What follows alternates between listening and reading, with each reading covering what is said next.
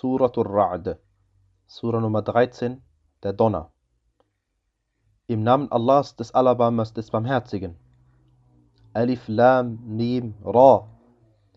Das sind die Zeichen des Buches. Was zu dir von deinem Herrn herabgesandt worden ist, ist die Wahrheit. Aber die meisten Menschen glauben nicht. Allah ist es, der die Himmel ohne Stützen, die ihr sehen könnt, emporgehoben hat und sich hierauf über den Thron erhoben hat. Er hat die Sonne und den Mond dienstbar gemacht. Jedes läuft auf eine festgesetzte Frist zu. Er regelt die Angelegenheit. Er legt die Zeichen ausführlich dar, auf dass ihr von der Begegnung mit eurem Herrn überzeugt seiet. Und er ist es, der die Erde gedehnt und auf ihr festgegründete Berge und Flüsse gemacht hat. Und von allen Früchten hat er auf ihr zwei, ein Paar gemacht. Er lässt die Nacht den Tag überdecken. Darin sind wahrlich Zeichen für Leute, die nachdenken und auf der Erde sind nebeneinander liegende Landstriche und Gärten mit Rebstöcken und sonstige Pflanzen und Palmen, mehrstämmig und einzelstämmig, die alle mit demselben Wasser bewässert werden. Wir zeichnen die einen von ihnen von den anderen im Ernteertrag aus. Darin sind wahrlich Zeichen für Leute, die begreifen. Und wenn du dich schon wunderst, so sind ihre Worte wunderlich.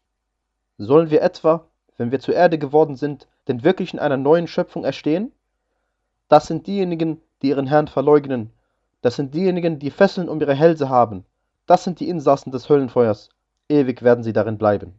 Sie wünschen von dir, ihnen das Schlechte vor dem Guten zu beschleunigen, obwohl doch vor ihnen beispielgebende Strafen ergangen sind. Dein Herr ist gegen die Menschen wahrlich voll der Vergebung, trotz ihres Unrechts. Aber dein Herr ist wahrlich auch streng im Bestrafen. Diejenigen, die ungläubig sind, sagen, wenn doch ein Zeichen von seinem Herrn auf ihn herabgesandt würde. Du bist aber nur ein Überbringer von Warnungen und jedes Volk hat einen, der es recht leitet. Allah weiß, womit jedes weibliche Wesen schwanger ist und wie der Mutterleib abnimmt und wie er zunimmt. Und alles hat bei ihm ein Maß. Er ist der Kenner des Verborgenen und des Offenbaren, der Große und Hocherhabene. Es ist gleich, ob jemand von euch seine Worte geheim hält oder sie laut vernehmbar äußert, oder ob jemand sich bei Nacht verbirgt oder bei Tag offen hervortritt. Er hat vor sich und hinter sich Begleiter, die ihn auf Allahs Befehl beschützen. Allah ändert nicht den Zustand eines Volkes, bis sie das ändern, was in ihnen selbst ist.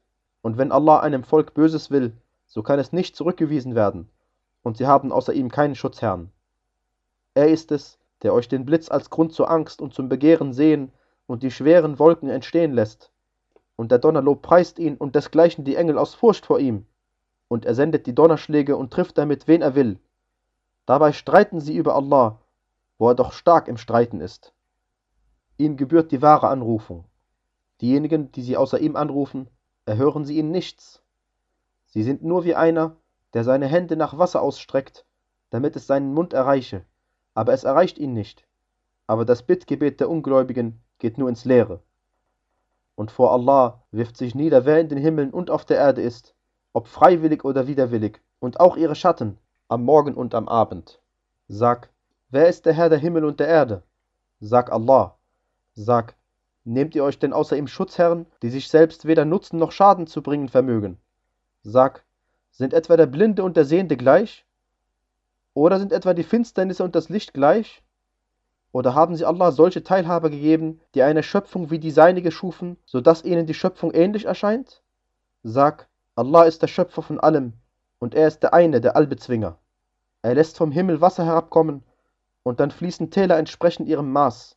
Darauf trägt die Flut aufschwellenden Schaum, und aus dem, worüber man das Feuer anzündet, im Trachten danach Schmuck oder Gerät anzufertigen, entsteht ein ähnlicher Schaum.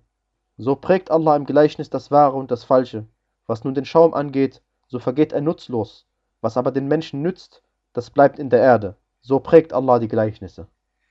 Für diejenigen, die auf ihren Herrn hören, ist das Beste.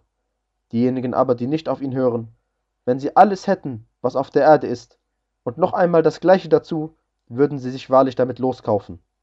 Für sie wird es eine böse Abrechnung geben, und ihr Zufluchtsort ist die Hölle, eine schlimme Lagerstatt. Ist etwa jemand, der weiß, dass das, was zu dir von deinem Herrn als Offenbarung herabgesandt worden ist, die Wahrheit ist, wie jemand, der blind ist? Jedoch bedenken nur diejenigen, die Verstand besitzen.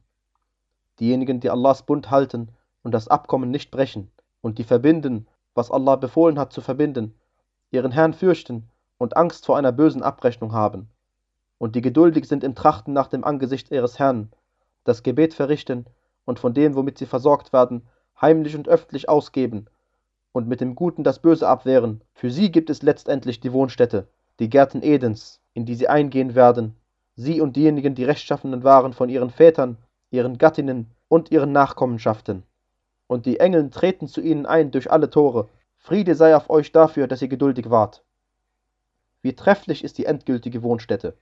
Diejenigen, die den Bund Allahs nach seiner Abmachung brechen und das trennen, was Allah befohlen hat, dass es verbunden werden soll, und auf der Erde Unheil stiften, für sie gibt es den Fluch und eine schlimme Wohnstätte.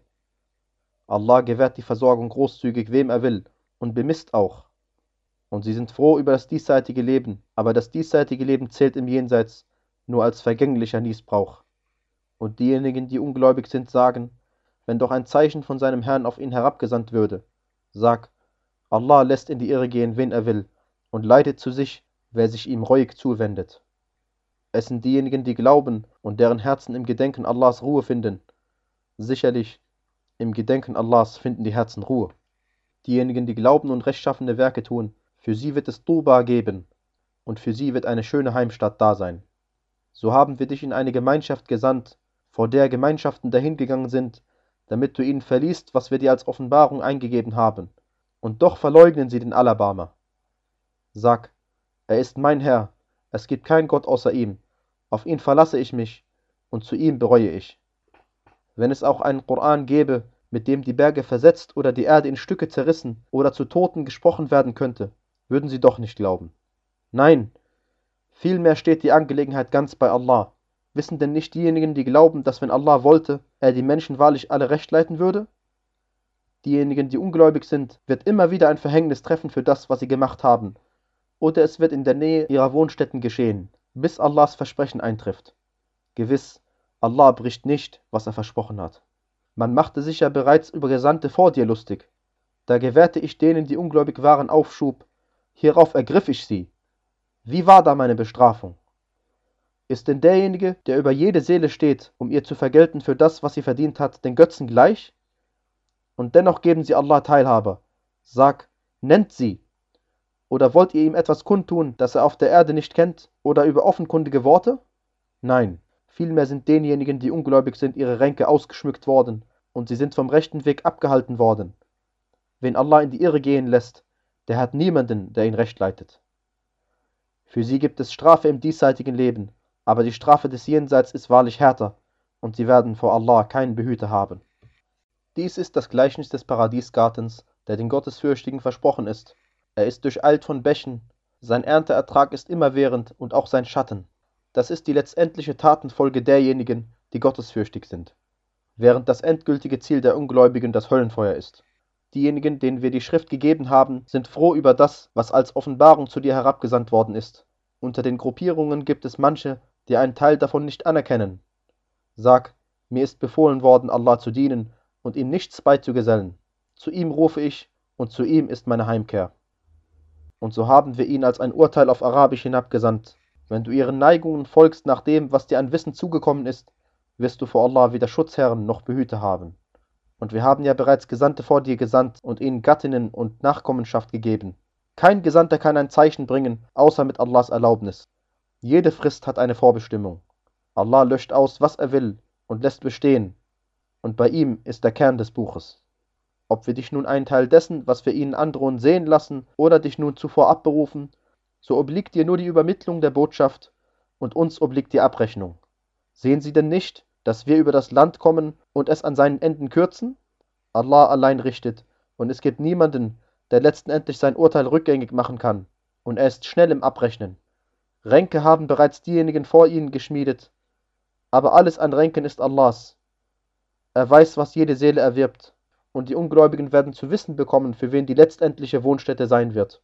Diejenigen, die ungläubig sind, sagen, du bist nicht gesandt.